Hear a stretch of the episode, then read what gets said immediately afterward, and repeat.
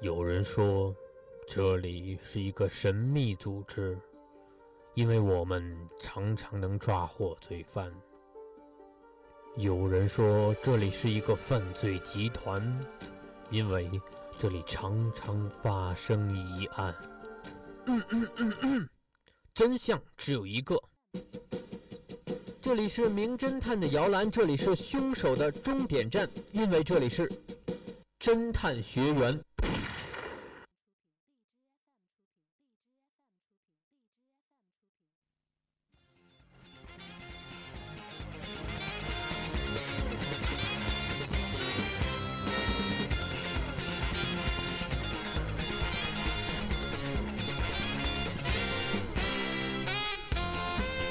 好的，北京时间的十八点四十一分呢，这里又是到了侦探学员的时间了。我是今天的探长南风，那今天也是请来了两位非常可爱的学员，两位学员介绍一下自己吧。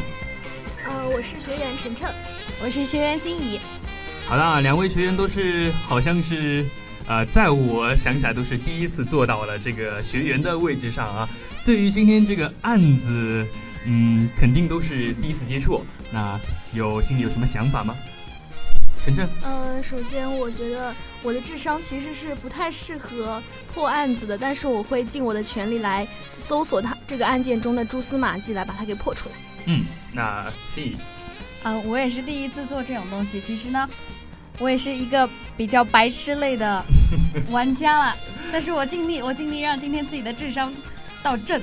啊，好的，啊，也不要这么急着否定自己啊。我觉得像案子的话，就是细心一点，我们记笔记、记笔记记的那个小心一点，把一些细节都给记下来。然后呢，想的时候就注重一下那些人的话呀，然后那些里面的角色的一些不在场证明等等的，去找他一个漏洞的地方，把这个漏洞找出来，那这个案子一般就能够破出来了。好的，嗯，那好的，那接下来就是我们的第一个案子，它的名字叫做“同学聚会杀人案”。那么，请听第一个案子。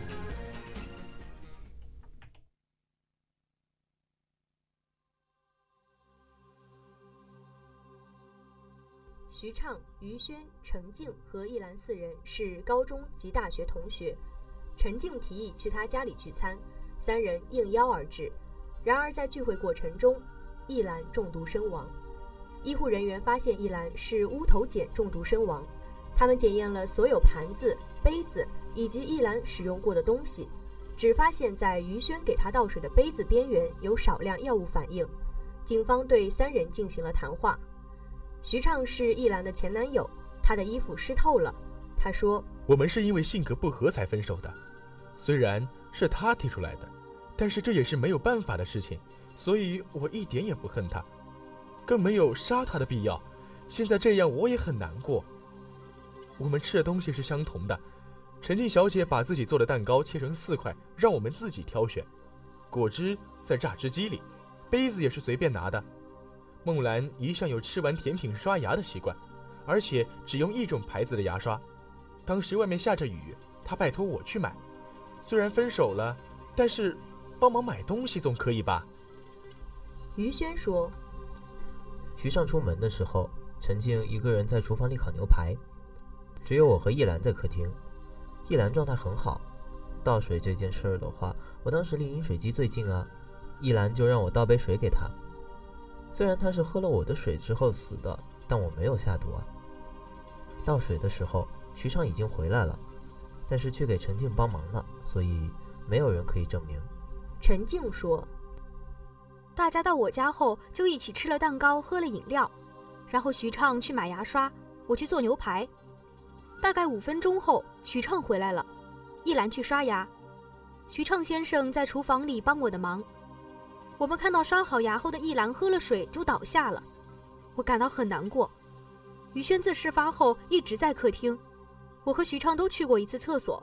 他昨天还给我送了些伴手礼，我就邀请他进来坐坐。聪明的学员们，你们知道是谁杀了一兰吗？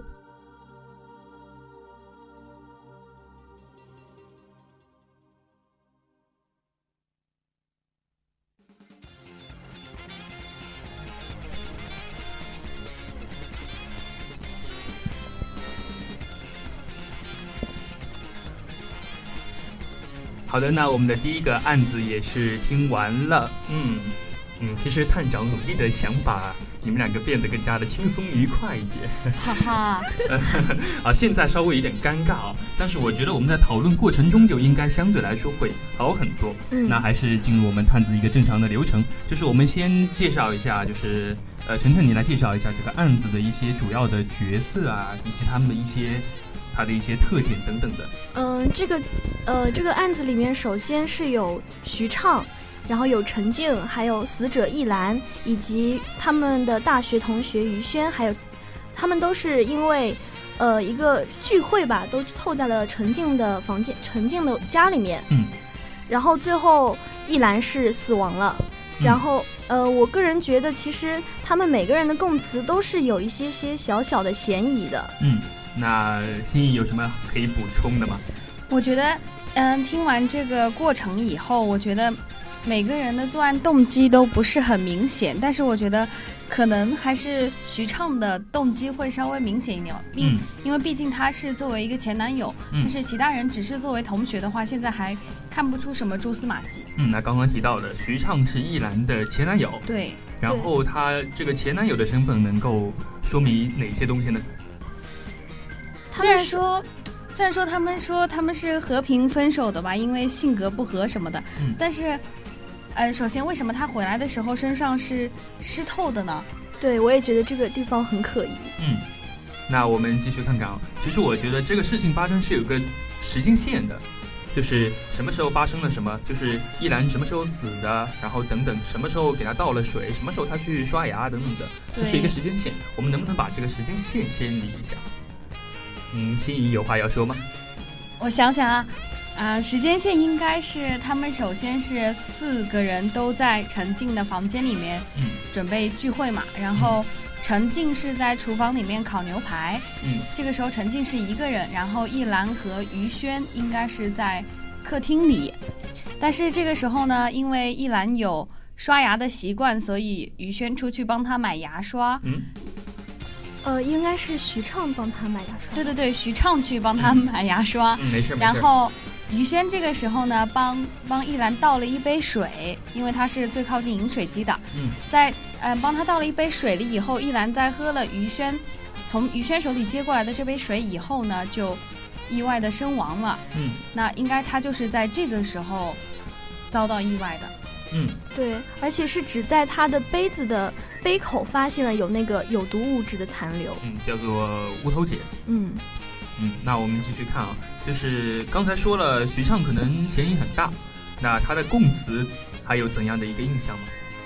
呃，我记得徐畅他是说，呃，首先他是一兰的前男友，而且他们分手算是和平分手，因为他们的性格不合，而且是一兰先向他提出的。嗯，而且感觉徐畅其实在说的时候并没有特别激动的情绪反应，好像嗯还是挺平静的。然后，他的里面有涉及到一些对案子有利的信息吗？呃，他有提到说，一兰每次吃完东西都要刷牙，嗯而且只用一种牌子的牙刷，嗯所以许畅是专门出门去给他去买牙刷的。嗯，那心仪有什么可以补充的吗？对于徐畅说的话，徐畅首先他说的话里面，那跟晨晨差不多，就是他们是和平分手的嘛。嗯，但是就是他说的，除此之外还有什么别的吗？我觉得就是，嗯、因为案子里面提到说他回来的时候身上是湿透的，但是这个地方我不是很想得明白，因为之前也没有提到过说什么外面是下雨的还是怎样，所以这个地方呢，我觉得还是有一点可疑。嗯，然后呢，嗯、在徐畅这个部分呢，我觉得。虽然说他在现在嫌疑是最大的，但是有可能这种刚开始冒的最尖的这种人，嗯可能最不可能是凶手。那我们徐畅先刚才说过了，就是探长还有一点小小补充，就是他说了一些，就是我们可能觉得就是大家都知道的事情，比如说他这个蛋糕是四块，就每个人分的，然后果汁也是榨汁机里的，杯子也是随便拿的，就是说他是他这边提供的消息信息就是告诉我们。所有东西就是大家都可以吃的，就是一兰的话，如果他吃了什么奇怪的东西，就说就是如果是来源，它的来源来说，不是应该不是吃的东对西对对里面的。嗯，应该可以这么说，因为他是就大家他一一个人起死了，的嗯就他一个人死了，对吧？嗯那我们来看看于轩，呃，于轩他是说他当时是离饮水机最近的一个位置，所以呃，一兰说要喝水的时候是于轩帮他倒的水。嗯呃，但是他也说自己只是帮忙倒了一个水，也并没有，而且他跟于呃于畅许畅呃不是于轩跟一兰也没有是之前没有什么过节，嗯也没有提到，所以我觉得他好像并没有特别大的嫌疑。嗯，那继续。陈静，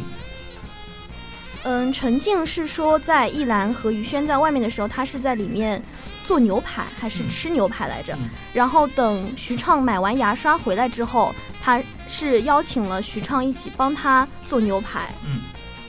然后心里知道这之后发生了什么吗？许昌回来之后，谁去干嘛了？许畅是买了牙刷是吗？那对许畅买了牙刷回来了以后，这个时候我记得是，啊，他就是跟陈静他们一起见面了以后，然后陈静是在烤牛排，嗯，之后好像就是大家发现了一兰的尸体吧？嗯，那许昌回来之后，或者说是依兰在喝水前，依兰去做了什么事情啊？一兰，我记得他是拿了徐畅买回来的牙刷之后刷牙，然后用了于轩给他倒的水，然后就倒下了。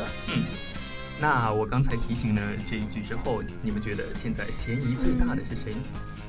那一兰呢，她的中毒源应该就是，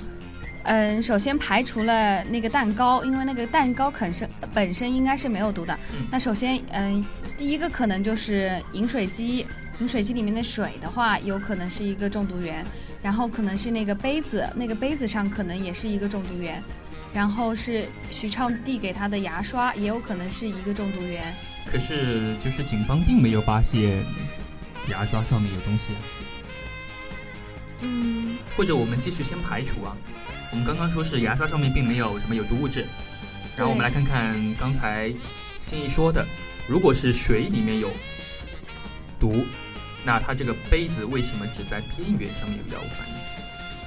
它就算溶解在了水里，它的杯子的内壁也会有一点点的呀。那看来就是中毒源，就是有人将这个乌头碱抹在了杯子的边杯缘口上。这么说来，于轩好像作案嫌疑很大。嗯，那我那我反问一句啊，反问一句，于轩如果他作案的话，在其他四其他三个人都有不在场证明的情况下，他一个人给杯子抹上了毒药，那么他是不是坐实了这个罪名？他无法为自己脱罪，而且他事后没有做任何为自己脱罪的一个举动。对这。种情况下，你不觉得这个罪犯很蠢吗？呃，我在想会不会是因为这个杯子是陈静家的，会不会是陈静在杯子上面涂了抹了某种东西？可是于轩是随机拿的呀，所有的杯子都有毒的话，那不是所有人都要遭殃吗？我们还有一个细节啊，还有一个细节就是，陈静说昨天徐畅给他送了点伴手礼，他就邀请他进来坐坐，但是这个案子是发生在当天的。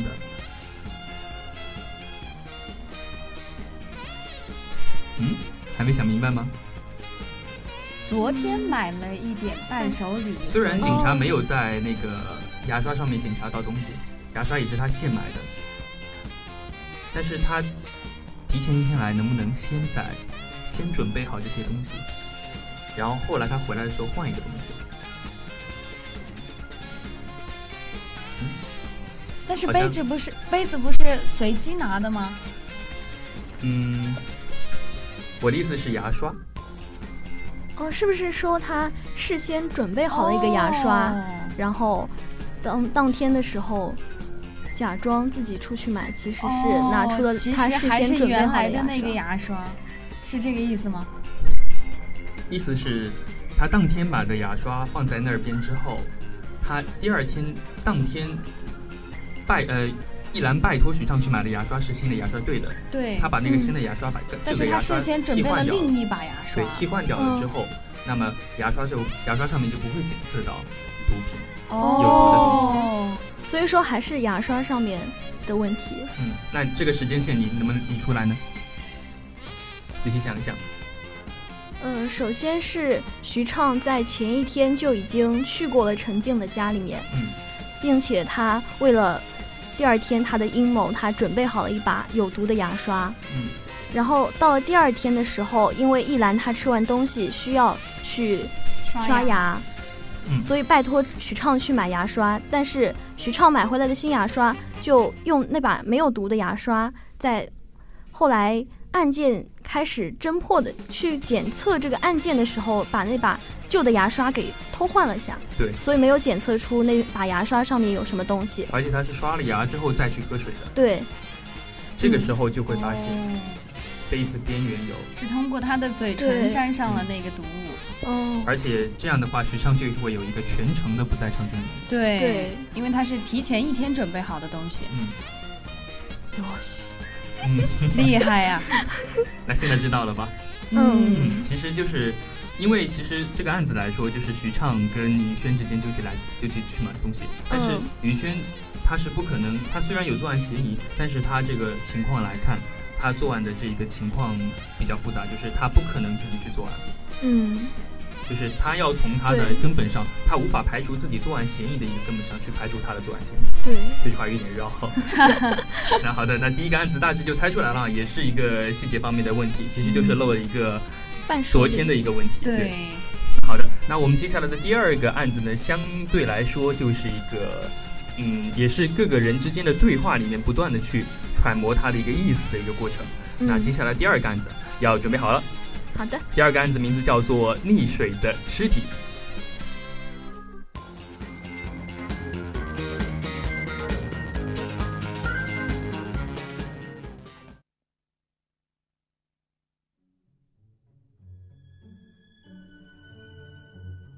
乘坐的别墅在一座小岛上，周围是一片小树林和一片汪洋大海。他同时邀请了乐天、嘉炳、喜林，并要亲自下厨给他们做一顿大餐。四个人分别在不同的卧室休息。当天晚上，嘉炳被其余三人发现死在海滩上，原因是溺水。嘉炳的衣服口袋里发现后天的一个颁奖典礼的邀请函。陈作曾剽窃过嘉炳的研究成果，还获得了大奖。他说我记得我开始烧菜的时候，乐天和嘉炳一起出去了，大约过了一个小时左右，喜林也出去了。又过了大概半个小时，乐天和嘉炳回来了。嘉炳喝得醉醺醺的，帽子、围巾、大棉衣穿得很严实，他整个人挂在乐天身上，一个劲的大声说胡话。我问乐天要不要我帮忙，乐天说不用。大概把嘉炳安顿好了，乐天就出来帮我的忙。嘉炳之后又自己出去了，大概回来后两个小时的时候，乐天说他心情不大好，就让他去走走吧。我也就继续做自己的事情，然后他就开始和喜林通电话，一直到十五分钟后喜林回来。：“乐天之前向嘉炳借了一笔钱，一直没还。最近嘉炳生活也拮据起来，一直在催他还钱。”乐天说那天下午，嘉炳突然来找我说要出去聊聊。我本来觉得大冷天的出去也不好，但是嘉炳一定要我出去，那我就跟他一起出去了。结果，我和他一起走到挺远的一家店里，买了好多罐啤酒。他一边喝酒一边说什么剽窃啊之类的话，最后醉成那样，我也只能扛着他回来了。之后，他又自己出去了，然后就再也没有回来过。我听到电话里好像喜林和他打招呼，不过嘉炳好像没有理喜林。：“喜林之前偷东西被乐天发现了，他是一个话剧演员，很会模仿声音。”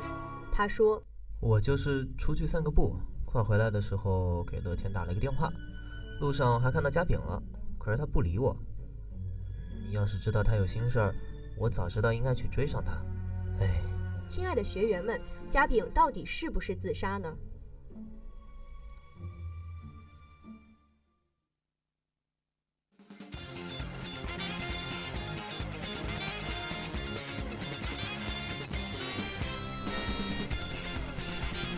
好的，那我们的第二个案子也是听完了，时间大概还有十分钟的时间可以给大家猜这个案子。嗯，第一遍听下来感觉如何啊？是一头懵，呃，还是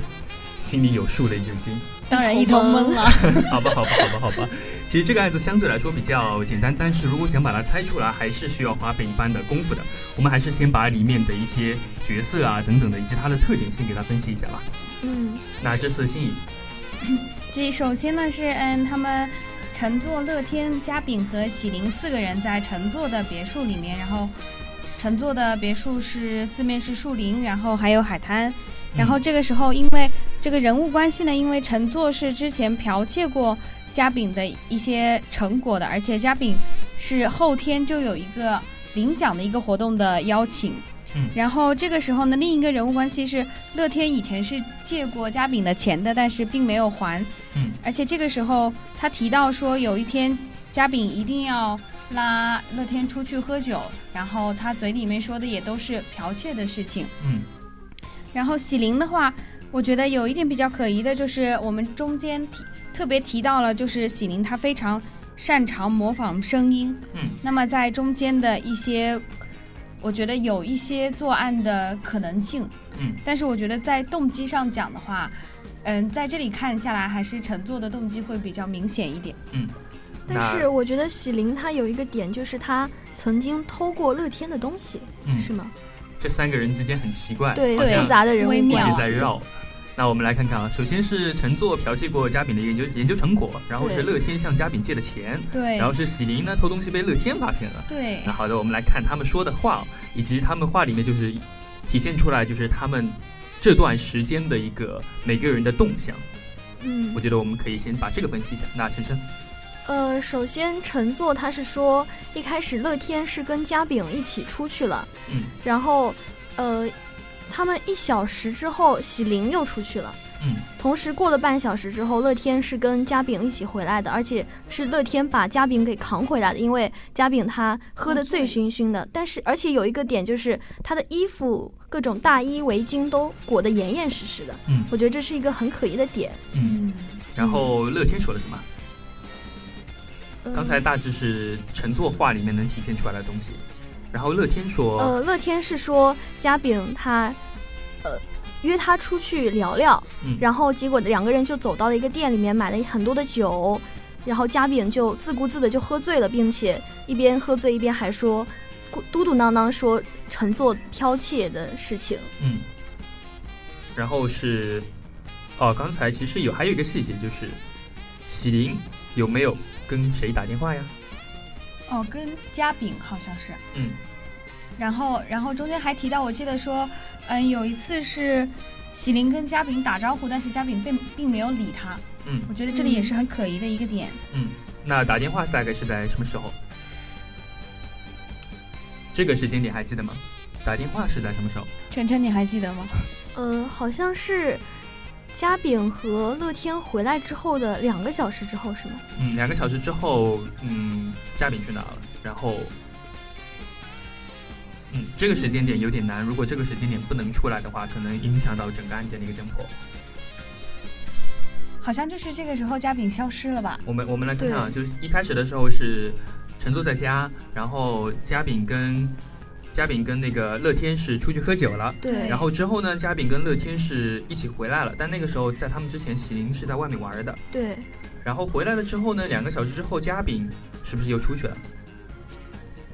对，嘉炳是出去了。嗯，嘉炳出去了之后，然后乐天就开始跟喜林打电话，是不是这个意思？还是记得这个吗？是乐天跟喜林打电话吗？还是喜林给嘉嘉炳炳打电话？我们来看看陈座说的 话。好，这样吧，我感觉你们这一点混乱了，因为这一点真的太严太关注到，就很关键，这一点很关键。好的如果不知道这一点就很难，因为他说，乐天说他心情不大好，就让他出去走走吧。这个嗯他指的是嘉炳，然后呢，然后他就开始和喜林通电话，一直到十五分钟后喜林回来。哦，这个时候所以嘉炳是在外面的，然后到了第二天的时候就发现嘉炳溺水了，对应该是当晚就发哦所以现嘉嘉炳溺水了炳不在的时候，是乐天跟喜林林在在打打电电话话。对，哦，那我们来看看这个线怎么样，联系一切的细节。首先是我们来看看陈座，或者乐天，或者喜林，你们觉得谁的嫌疑最大？这样看的话，我觉得还是喜林的嫌疑比较大，为对，什么我也觉得。嗯因为因为在这个他们打电话的时候，因为我觉得乐天是有不在场的证明的。嗯，不在场证明。对，然打电后话的时候是嗯，对他是们在他别跟墅陈里卓都的，在家里，对，但是这个时候喜灵，嗯、就是通过这个听下来，我觉得喜灵好像是不在不在房子里的，所以我觉得有可能喜灵是在外面的话，那就有一个作案的时间。可是，